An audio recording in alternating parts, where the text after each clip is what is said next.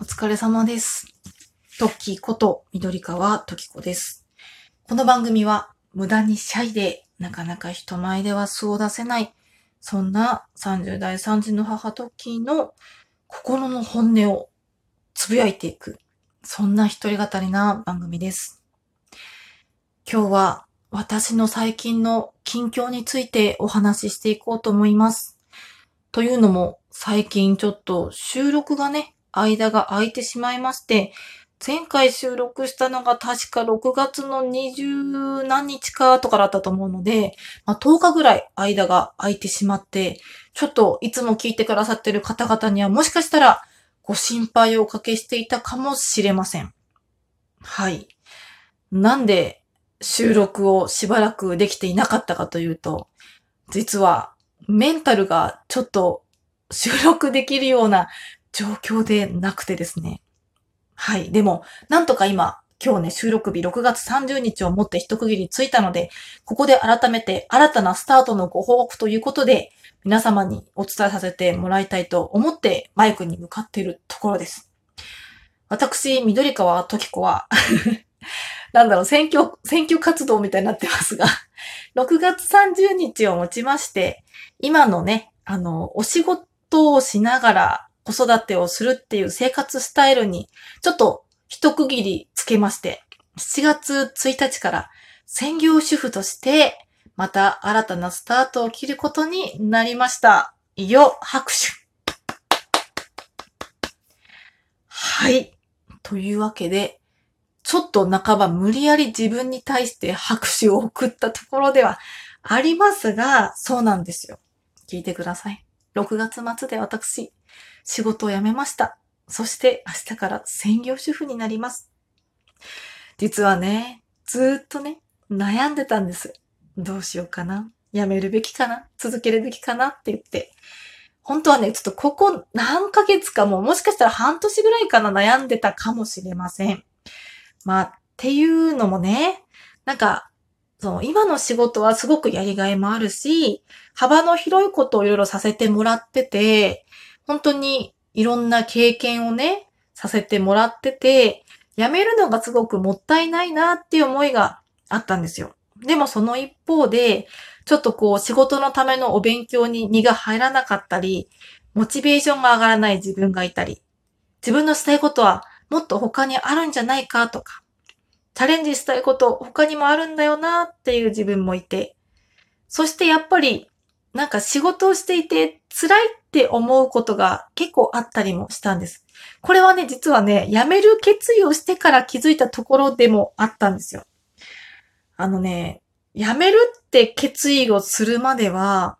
なんだろうな、私、自分が甘えてるだけだってずっと自分のことを洗脳してて、自分がもうちょっと頑張ったらきっとこの仕事も、この人間関係も、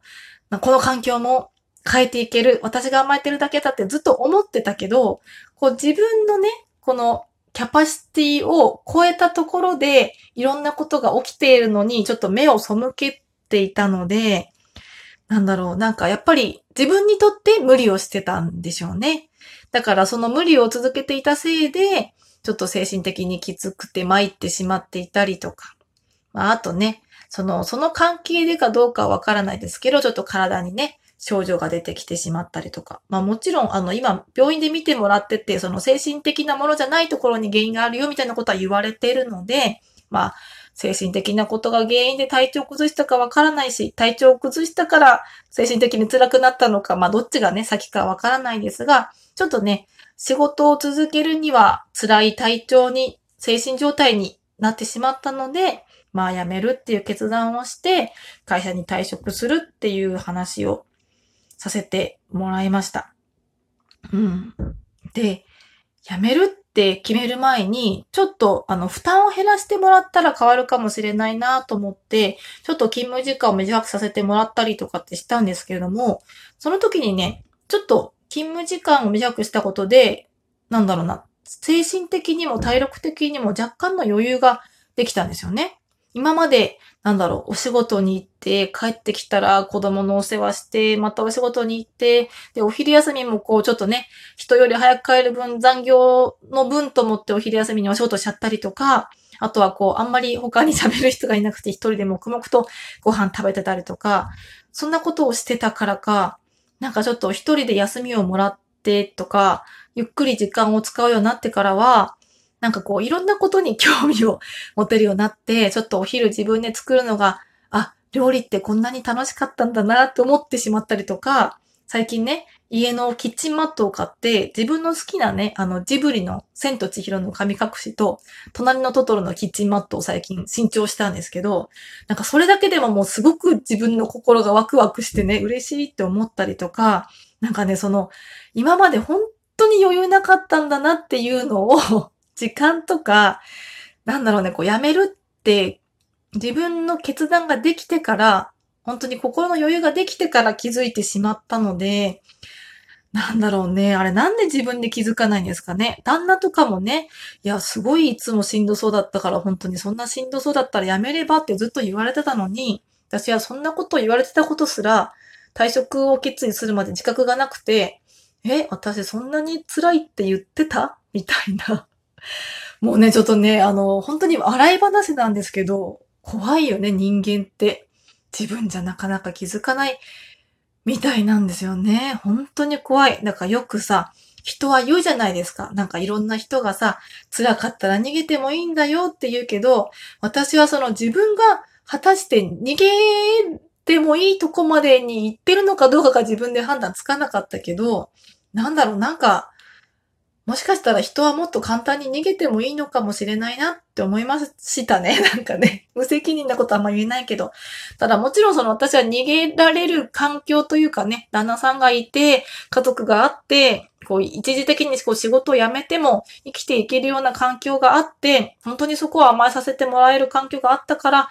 だとは思うのでね、もしかしたらいろいろ思うところがある方がいらっしゃるかもしれないんですけど、私はちょっと、やっぱり自分のね、幸せのためにこういう決断をしたつもりではいるので、家族のためにもね、もちろん家族を笑顔にするためにも自分が笑顔でいけない、いけなきゃいけないなと思って、こういう決断をしたので、まあ、それはちょっと頑張って胸を張って生きていきたいなっていうふうに思います。あとは今後もね、なんかまた、このやめても、今こんだけ好きなことができてるぜとか、やめたことを後悔してないぜって思うような、なんか人生の進み方とかキャリアの積み方をできたらいいなと思ってるので、もちろんね、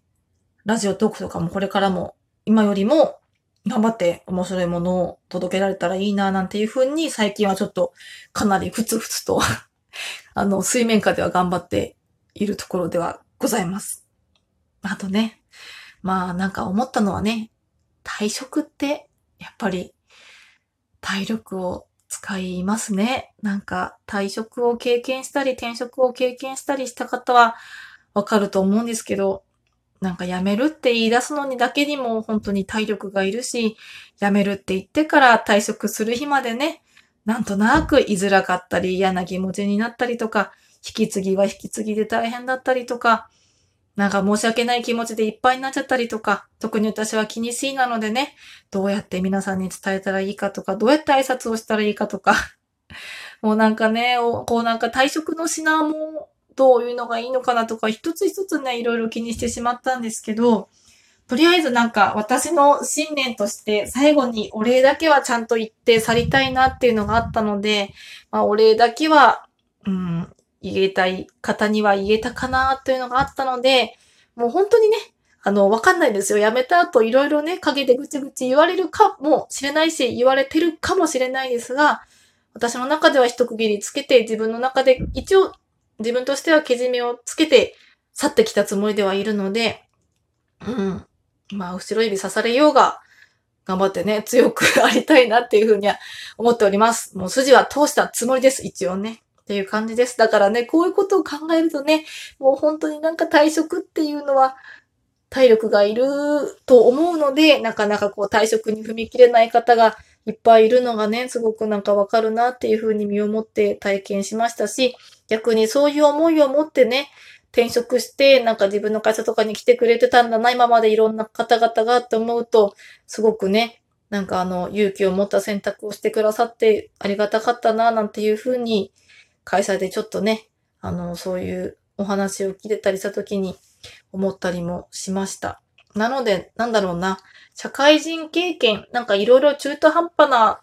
段階で辞めてしまったなって思いもあるけど、社会人経験をさせてもらったことは本当に無駄じゃなかったと思いますし、いろんな経験ができて本当に良かったなと思うので、うん。まあこれが活かせる職種に就くかどうかは今後わからないですけど、何かしらね、いい経験になってもらえればいいなと、そういう経験にしたいなというふうに自分で思ってもおります。前ね、あの、私がアドリブラジオでね、あの MBS でね、ラジオトーカーさんが喋ってたラジオでもね、あの、無駄な経験なんて一つもなかったんだなって思えたっていう話をね、あの、パーソナリティの 保坂ゆりやさんが言ってましたが、本当になんかその通りだなっていうふうに背中を押された感じもしたんですけれどもね。私自身もすごく、なんだろうな、無駄な経験ってないんだろうなっていうのを実証できるような人生をね、改めて送っていこうと思いますので、これからもますます、あの、精進していこうと思いますので、ラジオトークの方もこれからも聞いてもらえたらと思います。本当はね、もっとまとめてね、いつも喋りたいなと思うんですけど、ついつい聞いてくださる方々の優しさに甘えて、カミカミだったり、まとまってなかったトークもそのまま取って出しでお送りしてますが、まあ、その時の私の伝えたい気持ちが声に乗ってると思って聞いてもらえたら嬉しいなっていうふうに思います。はい。それでは今日も最後まで聞いてくださってありがとうございました。皆様今日もお疲れ様です。